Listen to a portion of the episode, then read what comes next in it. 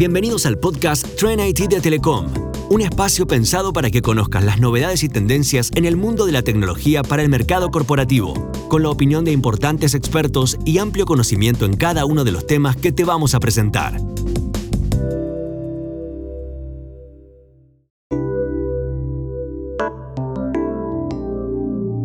Hola, les doy la bienvenida a una nueva edición de Trend IT. Mi nombre es Deborah Slotniski y en este espacio de Telecom Empresas vamos a hablar hoy sobre una tecnología y una industria. Sí, vamos a ver cómo la Internet de las Cosas potencia el sector del agro.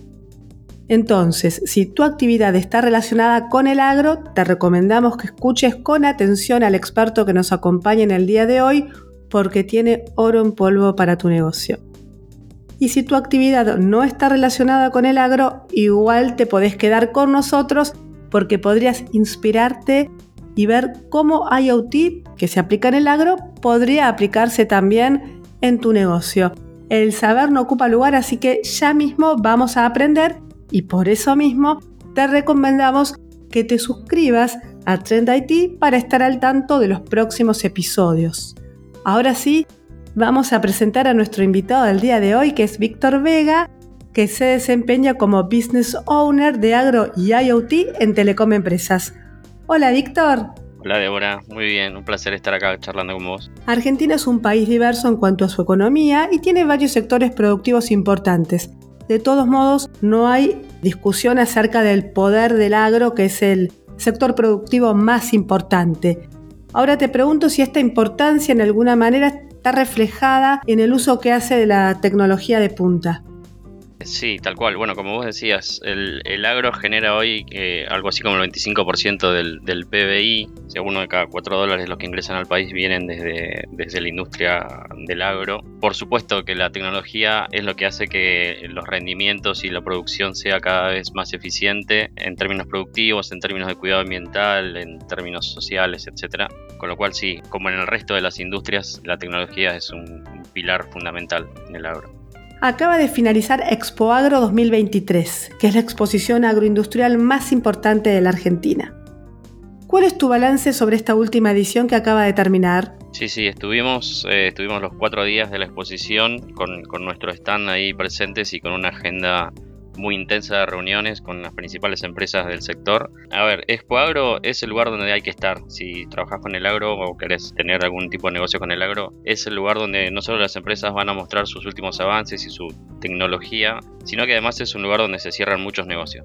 Algo así como 1.200 millones de dólares de negocios se cerraron este año, así que este es un lugar súper intenso donde se nuclean los principales actores del agro y el balance siempre es positivo. Este año tuvo la particularidad de la ola de calor que nos golpeó un poco, pero mm, el balance es súper positivo. Víctor, mencionabas recién que el sector agroindustrial argentino utiliza tecnología de punta, pero claro, nuestro país es muy extenso, hay campos que están alejados y sabemos que el nivel de conectividad no es parejo en toda la superficie.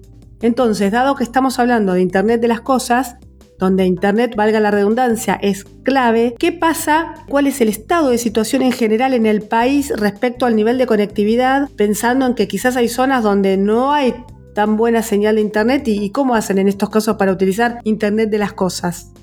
A ver, la conectividad en el sector rural, en la ruralidad en general, es un pendiente que tenemos las empresas del sector de telecomunicaciones. Tiene que ver un poco con el modelo de negocio tradicional de las, telcos, que instalan su infraestructura de telecomunicaciones donde hay gente que utiliza esos servicios para, pagar esa inversión. Y claramente en el, en el agro digamos esa afluencia de gente no, no existe. Por eso en general digamos la infraestructura de telecomunicaciones está montada en grandes ciudades y en, y en rutas donde tenés obligaciones de cobertura por ENACOM, ¿no? por el pliego de licitación del espectro. En ese sentido los, los números son te diría casi alarmantes. El último estudio del INTA dice que el 45% de los productores de todo el país no tienen ningún tipo de conectividad en promedio, ¿no? 45%. Después, si haces doble clic en algunas regiones, eh, esos números son peores todavía. Y, si indagas un poquito más y les preguntas a esos que dicen tener conectividad qué tipo de conectividad tienen, en general la calidad no es buena no tienen conectividad continua en, todo su lote o en todo su predio, digamos, productivo, sino que tienen en algunos puntos en el, en el casco o en algún lugar del, establecimiento y, no están muy, muy conformes, digamos, con esa solución.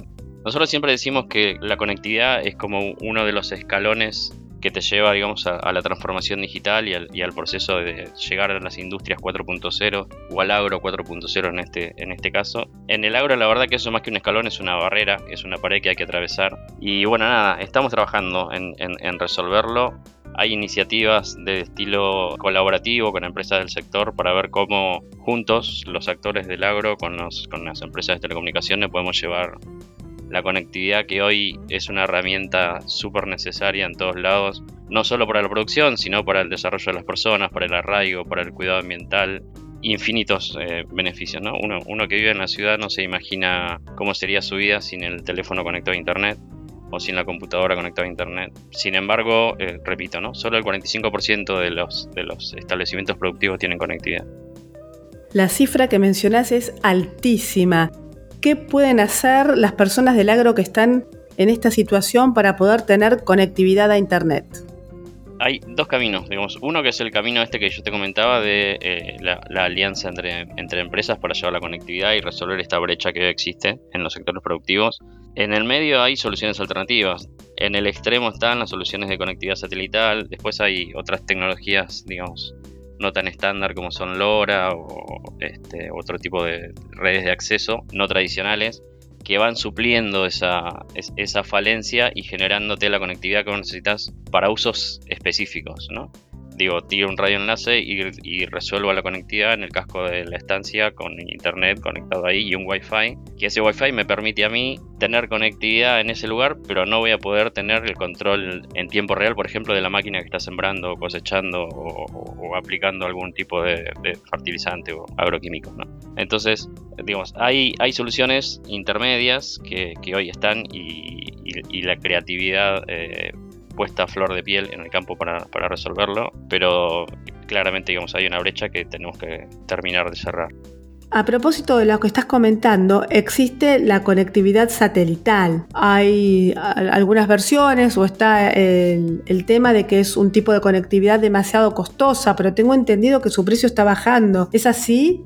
Sí, está bajando el costo. Eh, todavía falta. la, Argentina todavía tiene algunas cuestiones de regulación que hacen que algunas soluciones que son más económicas todavía no estén presentes en el país. Pero sí, es verdad, los costos de la comunicación satelital están cayendo. De todas maneras, yo lo que veo es que en el agro vos tenés como dos particularidades. Tenés aquellas zonas productivas que están muy alejadas de la, de, la civilización, tenés cientos de kilómetros hasta, hasta un pueblo o hasta un lugar con conectividad.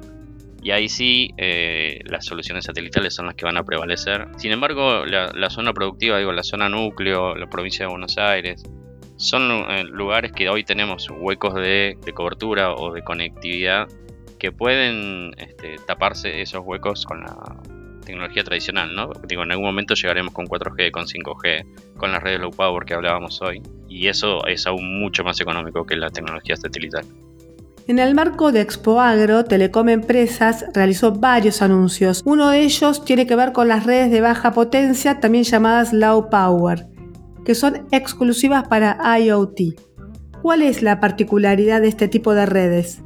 Tal como lo dice la palabra, redes de baja potencia tiene que ver con, redes que están dentro del estándar 3GPP, que es el estándar que regula las redes 2G, 3G, 4G, 5G y, y las que vengan a continuación tiene la ventaja eso de ser un estándar, con lo cual tiene no solo una disponibilidad actual, sino que tiene un roadmap de evolución en el tiempo. Y son redes que fueron creadas específicamente para el uso de Internet de las Cosas. Esto es, la característica es que tienen gran cantidad de sensores que puedes conectar con mayor alcance en términos de cobertura y mm, mejoran el uso de, la batería de los dispositivos. Tanto las redes de LTM como las de eh, Narrowband trabajan sobre el espectro licenciado, o sea que trabajan en las mismas bandas de frecuencias que, la red 4G. Y una de las características principales es su, cobertura extendida. A nosotros nos gusta contar el ejemplo como el, imagínate en una, una manguera con un chorrito de agua saliendo. Si vos no presionás la manguera, tendrías la cobertura o la extensión de la red 4G si vos apretás un poquito el chorro de la manguera, tenés una, un, achicás el chorro de la manguera, achicás el ancho de banda y llegas un poquito más lejos, que sería algo así parecido a lo que te genera LTM, Ahora si presionas más la manguera tenés un chorro aún más finito y el alcance más largo. Pensemos lo mismo con el ancho de banda, ¿no? 4G, LTM y Narrowband tienen más ancho de banda, menos y aún menos todavía para Narrowband y eso te permite llegar con la potencia de la señal más lejos. Otra característica de, de Narrowband es que te permite, por ejemplo, tener sensores enterrados bajo tierra. Podrías tener un medidor de eh, napas freáticas o, de, de humedad de suelo bajo tierra y aún así tendrías conectividad con esta red. En el evento también presentaron una propuesta que se llama establecimiento conectado, que sirve para sensorizar el establecimiento, así puede empezar a contar con datos en tiempo real. Pero ¿de qué estamos hablando específicamente? ¿Se trata de minar un campo de sensores o alcanza con un par, digo, pensando más bien en las pymes? Sí, por supuesto. No pensemos en IoT como una gran inversión con mega plataformas y sensores por todos lados y la super tecnología. Lo importante del IoT es qué querés medir, cuándo, cómo lo querés medir y para qué vas a usar ese dato. En los sectores productivos en general se habla mucho acerca del poder de los datos y es cierto que muchas organizaciones ya los están recolectando. El problema que se ve es que no se los aprovecha, no se toman decisiones en base a datos, se los desperdicia, Tampoco se sabe si las decisiones o la información a la que se llega tras analizarlo es la correcta. Es como que hay una asignatura pendiente todavía en esto de extraer oro del poder de los datos, ¿no? ¿Qué está pasando al respecto en el sector del agro? Pasa algo parecido. Es verdad que hay infinidad de datos generados por un montón de aplicaciones. Hoy vemos, o por lo menos es mi percepción, ¿no? Estamos como en un auge de, tecnología en el agro donde estamos en, un momento de, si se quiere, de diverger y de inundar de soluciones y de aplicaciones y de AgTech y empresas, indicadores por todos lados. Eh, como, en toda, como en todos los booms de tecnología, en algún momento esa, esa explosión que tenemos hoy se va a frenar, normalizar y hasta pasar por un proceso de selección natural donde tengamos algunas de estas tecnologías que prevalezcan y que se, afiancen en el mercado. Esa explosión hace que los datos estos que existen y existen por miles estén dispersos en un montón de aplicaciones y en un montón de plataformas y hay un desafío que es unificar toda esa información en algún lugar, cruzar los datos y utilizarlos de manera inteligente. Hace unos años, en el 2020 creo que fue, hay una iniciativa, desde ese año hay una iniciativa de una empresa que se llama Agrology, que básicamente es una unión de dos productores agropecuarios con empresas de tecnología para tratar de hacer esto, ¿no? Unificar la información y ponerla a disposición de los productores para que ellos puedan comparar sus indicadores y tomar decisiones que te permitan subir tu rentabilidad en la producción. Y el paso siguiente de esa, de esa unificación de datos podría ser la certificación de esos datos y, y la generación de la trazabilidad. Este año la sequía está causando estragos, lamentablemente, y me pregunto si en alguna medida el IoT sirve para paliar de alguna manera este tipo de fenómenos u otros incidentes que pudiesen ocurrir en el campo. Sí, absolutamente. Hoy el clima es un tema que está en vigencia y en boca de todos como un, dolor que nos atravesó esta campaña este año. Medir el clima, medir la humedad en el suelo, medir la salinidad, porque como cuando no tenés lluvia y tenés que salir a buscar este riego con, agua que no es la, de lluvia, tenés que medir las consecuencias y la calidad de ese agua para que no sea más un problema que una solución medir la profundidad de las napas, en, fin, digamos. El IoT te permite mejorar tu producción. En épocas de crisis ese valor agregado es, mucho más valioso. Existen desde hace años soluciones de trazabilidad, algunas son genéricas, otras para distintas verticales e incluso hay algunas líneas que son específicas para el agro. Pero ¿cuál sería la particularidad? ¿Por qué el agro debería ir por una solución específica para el agro y no por otra solución de trazabilidad genérica? Mira, en general la trazabilidad tiene que tener un fin atrás. Digo, trazarla, eh, contar la historia de un producto, de, este, no sé, de una botella de aceite desde la siembra hasta la góndola, no tiene mucho sentido si no tenés atrás un, porqué de esa historia. En general lo que se busca es medir el manejo ambiental de esa producción, eh, la sustentabilidad, la forestación, la certificación de que el producto es orgánico, eh, no sé, el control de una cadena de frío. siempre hay atrás de la trazabilidad un, fin específico que te permite a vos generar eh, confianza en la calidad de ese producto y hasta darle valor, un valor agregado por, su cadena de producción y el cuidado que ese producto tiene. En, en, el agro, por supuesto que eso está súper vigente Em, de hecho, no llegó todavía acá a la Argentina, pero sí ya está en, en, Europa, en países más desarrollados, donde vos tenés que empezar a certificar tu producción y mostrar que no utilizaste deforestación para el sembrado de ese lote, que no utilizaste agroquímicos, etcétera, ¿no?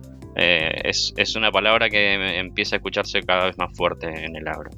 Por último, ¿te parece que a nivel de IoT el campo podría estar mirando alguna otra industria como para inspirarse en lo que es la incorporación de esta tecnología? Uf, no sé si, si, necesita inspiración. La verdad que el agro, lo que nosotros vemos, es, está muy predispuesto a, la utilización de tecnología. Es un sector que empuja muchísimo. Hay mucha innovación presente. si vos ves la tecnología que hoy tienen las maquinarias, eh, no lo puedes creer. Tienen sensores de todo tipo por todos lados. Hay ahora también una, como una movida de, meter mucho de analítica de video y empezamos a reemplazarlos. Antes tenías tres o cuatro sensores para medir o, detectar malezas sobre, sobre un cultivo y hoy tenés una cámara de video de alta calidad con analítica de video que te permite ver eso y, muchas otras cosas. Entonces, no no sé si, si, realmente el agro necesita inspiración. Me parece que, es un sector que empuja muchísimo la tecnología y, y hasta en algunos puntos lidera. Muchas gracias Víctor, un placer escucharte, hemos aprendido muchísimo. Gracias a la audiencia que nos acompaña Así que me despido de esta manera. Soy Deborah Solotiniski, esto es Trend IT y nos reencontramos en el próximo episodio. Chao, chao.